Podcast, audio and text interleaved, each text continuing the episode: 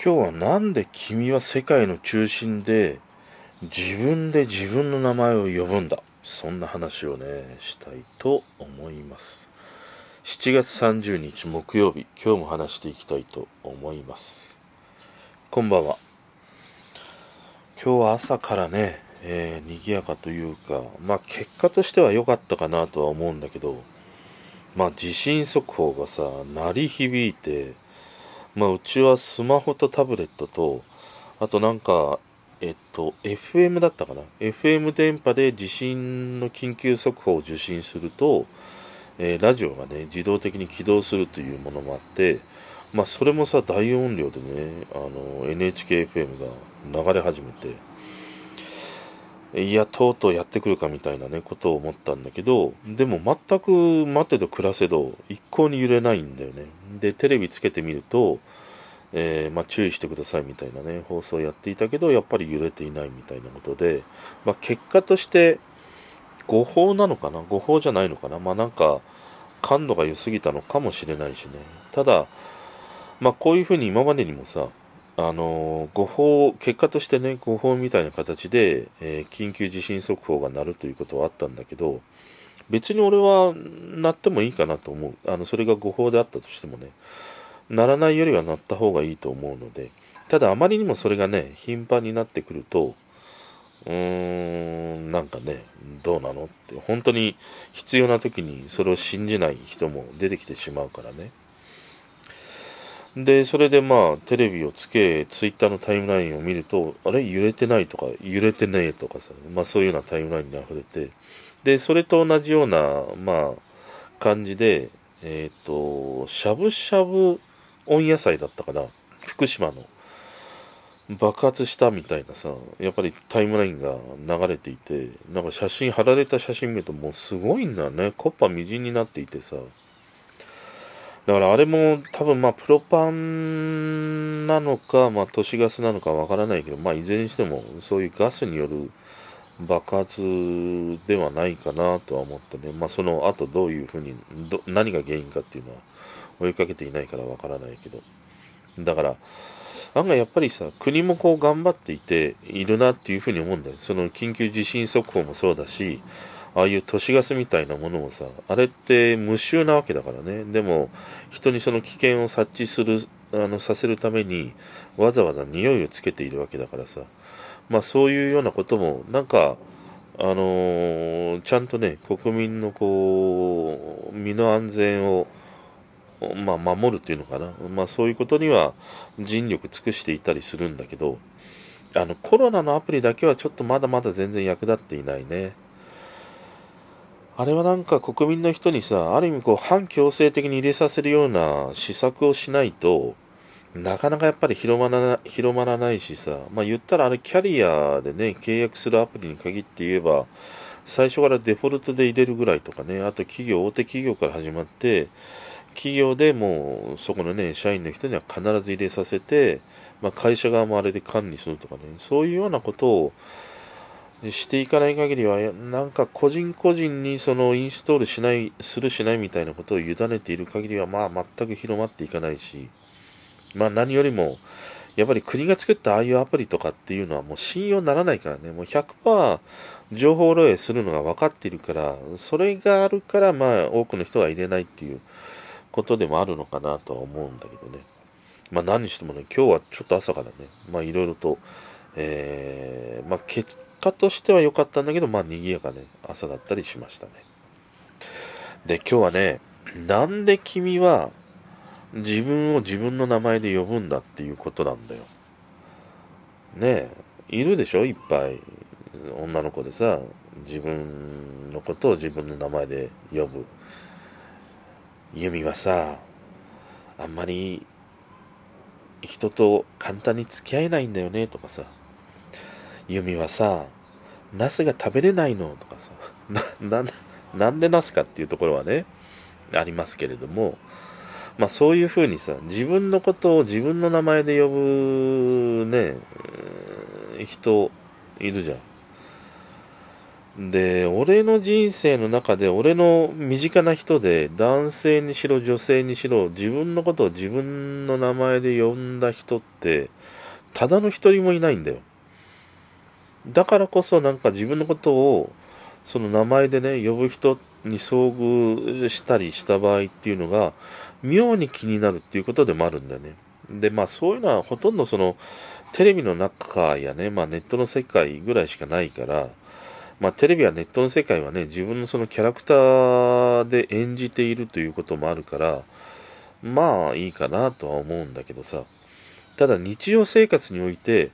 がっつり自分のことを自分の名前で呼んでいたとしたら、それはちょっとね、いたたまれないぞとは思うね。あとその、印象的なので言えば、あの、松岡修造のね、引退会見はものすごく、まあ、未だに記憶に残ってるし、そういう意味では、えー、くさびを打ったなという感じはものすごくするよね。引退会見の時に、えー、引退ではなく、卒業する修造。これから第二の人生が始まる修造 みたいな。あれはあれでやっぱりなんかさ、すげえ未だに記憶に残っていたりするからね。まああれも普段から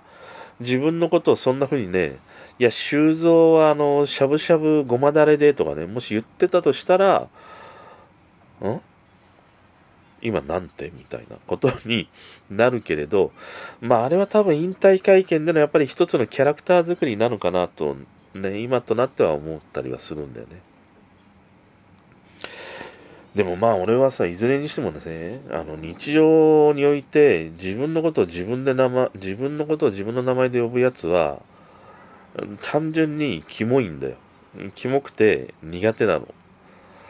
で、まあそれをね、今日こうやって話そうと思ったことがあって、昨日、まあ友人の女性と、また夜ね、深夜遅くまでこう飲みながら話していたんだよ。で、初めは、まあいろいろとね、最近のその、どうなのみたいなことを話して、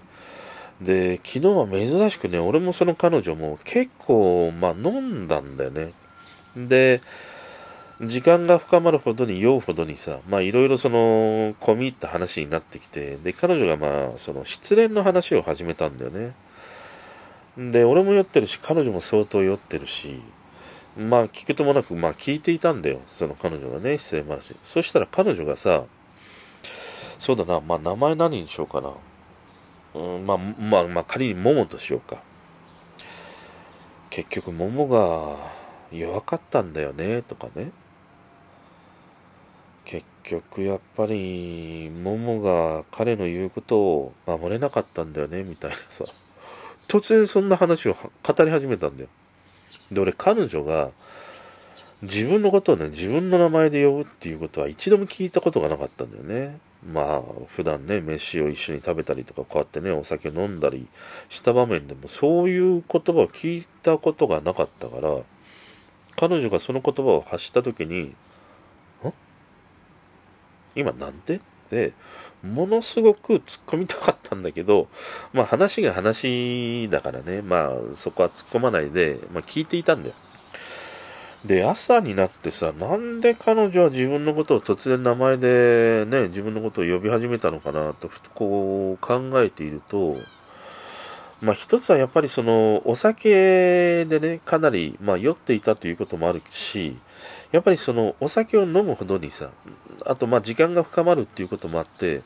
なんかこう、自分に向き合ったりとか、その弱さをこう、出してしまうような、条件がいくつかやっぱり重なったんじゃないかなと思って。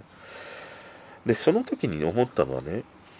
案外その普段こう気を張って生生きている女性が、そんな風にこうね、弱い部分を垣間見せてくれたりするっていうのは、案外ちょっと男はクラッとくるんじゃないかなっていうことを思ったのね。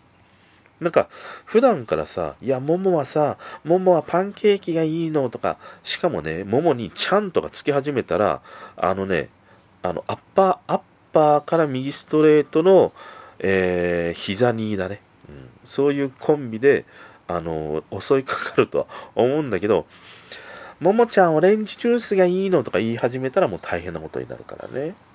だから、その普段からこう気を張って生きている女性が、ふとそうやって垣間見せる弱さ。そういうのを見せた時でやっぱいいなと思った。だから、これ逆に言うとさ、戦略的に使うこともできるわけだよね。普段は絶対そういうね、言葉を使わない女性が、なんか自分がこう弱った時、なんかちょっと酔っちゃった時、そういう時に、なんか相手の人にね、ちょっと自分のその可愛らしさみたいなものをアピールしたい時っていうのは、やっぱりもうは、決断できないんだよねとかね、その自分の名前を、あ、自分のことを自分の名前で読み始めると、案外男はね、その言葉にハッとさせられて、どうしたんだみたいなさ、すごいね、興味を持って話を聞いてくれるか、もしくは もしくは、握り拳をね、固めてえぐり込むように打つべしというね、反応する男性もいるかもしれないんだけど、でも俺はね、なんか思い出してみると、普段使わない彼女だからこそ自分のことを自分の名前で呼んだ時に、あ、なんかこう弱っているんだなとかね。なんか自分に向き合って、まあ話しているのは俺なんだけども、なんか自分自身にも話しかけているんだなみたいなね、ことを思うと、ちょっとなんか寄り添いたいとかね、そばにいてあげたいとか、そんな風に思ったりはするよね。でもこれまた今話してて思ったんだけど、もし自分自身にね、話しかけているのだとしたら、俺の存在意義が全くなくなるっていうことでもあるよね。あのことでもあるよね、これね。それはまあ、有識問題だったりはするんだけど、だから俺は自分のことを自分の、えー、名前で呼ぶ。そういう人っていうのは、普段ね、使っていたら、右ストレートなんだけど、ふとよ見せる弱さの時に使うのは案外効果的だなと思います。